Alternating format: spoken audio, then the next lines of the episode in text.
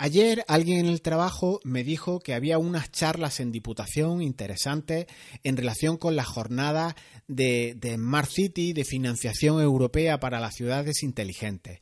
Entonces yo siendo coherente con, con los contextos que siempre predico, de hacer en momentos de espera cosas acordes con las herramientas de la, con las que disponemos, pensé, me llevo la escaleta de este podcast que estás escuchando hoy y lo grabo en un hueco, tal vez en el desayuno.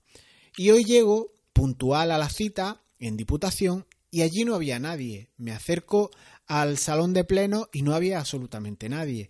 Y esto ya algo me extrañó, algo me, me mosqueó.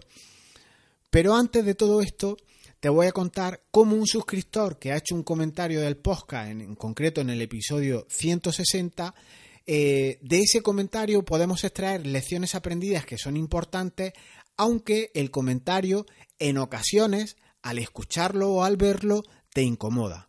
Comenzamos.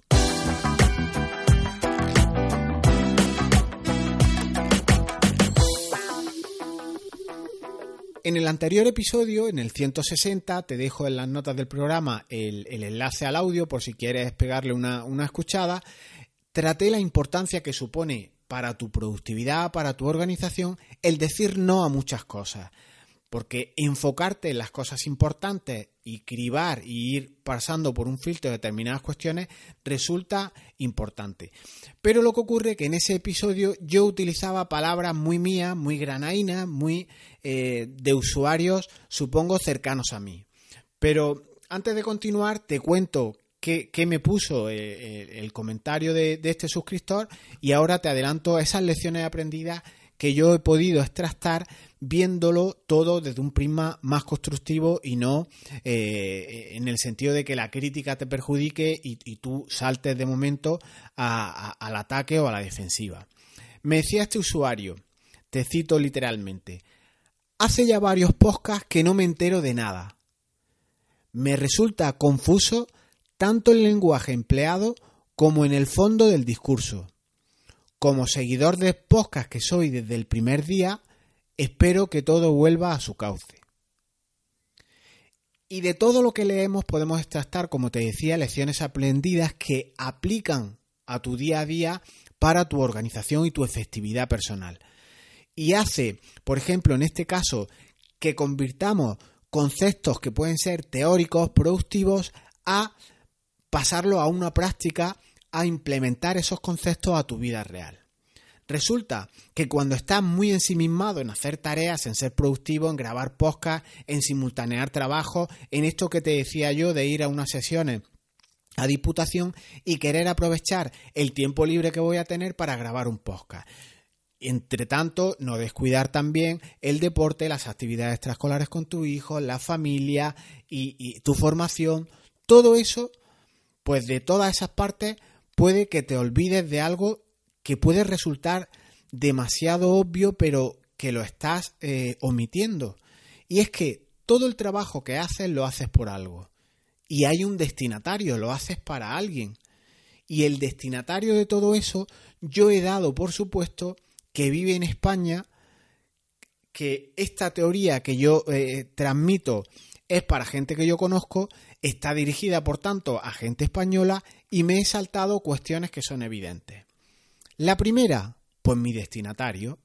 En Internet tú puedes escuchar a muchísimas personas, de hecho todo el mundo te puede escuchar con lo que, con lo que tú eh, proclamas, con lo que comentas, de lo que hablas. Por tanto, Internet tiene un gran poder, un canal como puede ser un podcast, alojarlo en unas plataformas con la difusión que hay tan grande como puede ser Evox, Apple o Spotify o Google Podcast, la que sea, la difusión es casi universal y te hace, por tanto, que el contenido llegue a esa gran parte, a esa gran masa de personas y por tanto tiene una gran responsabilidad para con tus destinatarios. Segunda lección que deduzco del comentario de esta persona, la jerga. Los términos aquí utilizados no tienen que ser o tienen que ser comprendidos por todos dependiendo cuál sea tu objetivo.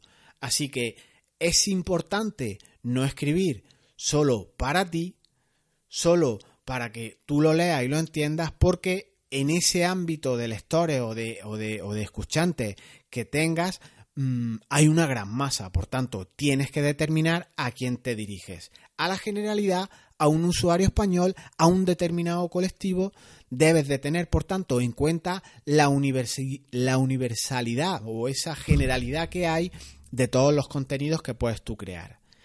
Y tercera conclusión que saqué, pues que hacer y hacer cómodamente desde casa o desde la Diputación, como yo pretendía grabar este podcast, despliega resultados que no siempre son los esperados. Y es que el contenido que haces con todo el cariño, con todo tu esfuerzo, preparas tu escaleta, preparas los dispositivos, pues puede que llegue a alguien que te escriba y te dé feedback. Algo que hoy cada vez es más improbable. Y es solo eh, haciendo, es solo trabajando, arriesgándote, publicando contenido, cuando pasamos del concepto, de la idea, de esa potencialidad, de un, algo que es hipotético, cuando lo convertimos en acción, decimos voy a grabar un podcast, lo grabas realmente y lo subes a un podcatcher como este que estás escuchando hoy, irremediablemente te trae resultados.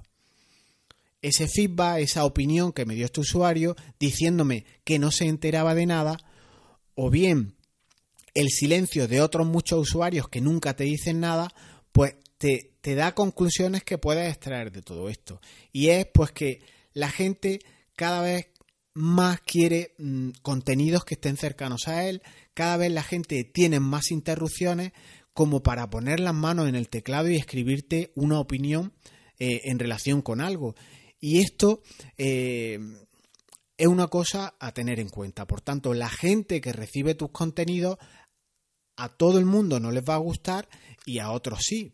Pues imagínate la dificultad que te comento de que ya a la gente le cuesta muchísimo trabajo poner las manos en su teclado y escribirte algo por tantas interrupciones, por tantas distracciones como, como tenemos, pues imagínate la dificultad que entraña como que alguien saque la 4B y compre tus productos. Por eso lo que quiero decir es que extraigamos lecciones aprendidas, que afinemos el foco a quien dirigimos y determinemos si quieres hacer un tipo de contenido más cercano a un público objetivo que tengas o quieres dirigirte a la universalidad eh, indefinida. De todo lo que haces se pueden extraer importantes lecciones, pero sin duda hay que hacer para que te lleguen estas conclusiones. Lo que sí es cierto es que sin hacer, estando encerrado en la cueva, como yo parafraseo ese, ese no hacer, Nadie pondrá sus manos en el teclado ni para lo bueno ni para lo malo. No te darán feedback porque es que no estás haciendo nada. ¿Que recibes comentarios positivos? Pues son efectos colaterales del hacer. ¿Que nadie te dice nada? Ni mu. Otra vez utilizando jerga, que esto no lo entenderá mucha gente. Pues eso también son efectos colaterales. Algunos se pronunciarán, otros no, pero ya lo decía un jefe mío, el que no hace jamás se equivoca. Así que yo voy a seguir equivocándome gracias al feedback de esta persona.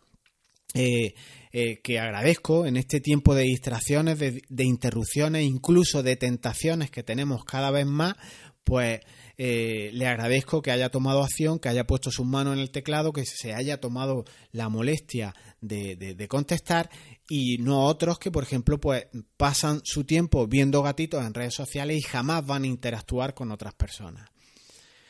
Lo que hay detrás de este audio, que, quiero que también sea corto y no, extenderlo más, pues no todos lo van a ver.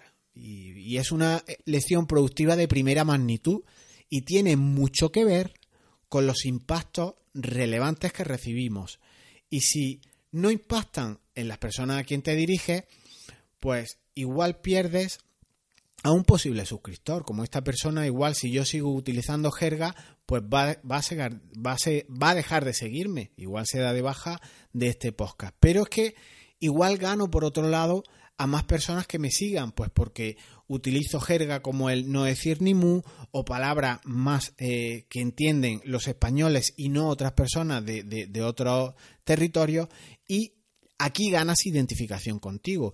Mientras yo hablo, mientras yo empleo términos que son más cercanos, igual tengo gente que se identifican, que hablan normalmente como yo hablo y tienes una especie de confianza, una especie de simpatía hacia lo que tú haces, el contenido que tú produces. Entonces, esta es una lección de productividad de primera magnitud. ¿Por qué? Pues porque, porque toca que tú determines, que tú decidas, que cuestiones o gestiones la dificultad que supone pasar del concepto a la práctica. O que decidas si haces contenidos más alineados con tu forma de hablar, con tu forma de ser, o lo haces con un tipo de contenido más universal. Así que dejamos aquí este, este podcast, esta reflexión. Me ha venido muy bien este, este feedback que me dio esta persona para sacar una serie de lecciones aprendidas. Te propongo que visites mi web jesusbermas.es donde hablamos de productividad, de organización, de gestión del tiempo, de hábitos efectivos, pero de una manera diferente, más crítica, de una manera distinta o saliéndome de lo que suele ser habitual, hablando para personas y no para Google, en donde te contaré cosas pues como las de hoy, la dificultad que extraña tomar decisiones, incluso en el sentido del lenguaje en el que expresas cuando quieres hablar o compartir contenidos determinados. ¿Y tú qué crees que es mejor? ¿Crear un contenido que a ti te parezca bueno, aunque algunos no entiendan ni papa, y, o hacerlo en cambio más abierto, más genérico, más universal, más vacío de alma o más impersonal? Yo desde luego, aunque con los problemas que esto pueda conllevar, quiero poner siempre mi alma, mi estilo, lo que yo llevo dentro de cada uno de los contenidos que produzca. Y el por qué estoy grabando este audio hoy desde casa, que no quiero eh, cortarlo sin, sin, comentarlo, con menos ruido que hacerlo en itinerancia como en episodios pasados, pues es precisamente porque nadie me dijo que las jornadas sobre Smart Cities, que en teoría iban a, iban a realizarse, no eran hoy. Y yo me he presentado en Diputación a primera hora, me he tragado un atasco de media hora para llegar puntual a mi cita y ya estoy de vuelta en casa. ¿Por qué? Porque yo di por supuesto algo que no cuestioné. Y yo di por supuesto que las jornadas eran hoy. Y resulta que son la semana que viene. Cuando recibas una invitación a algo, fíjate bien en la fecha yo venga a vender cosas de productividad, cosas de organización personal y olvidé lo más básico de la productividad y es la fecha en la que tienes que estar en un lugar determinado. Es lo que hay, señores. Un gran fallo, pero así somos. Seguimos, chao.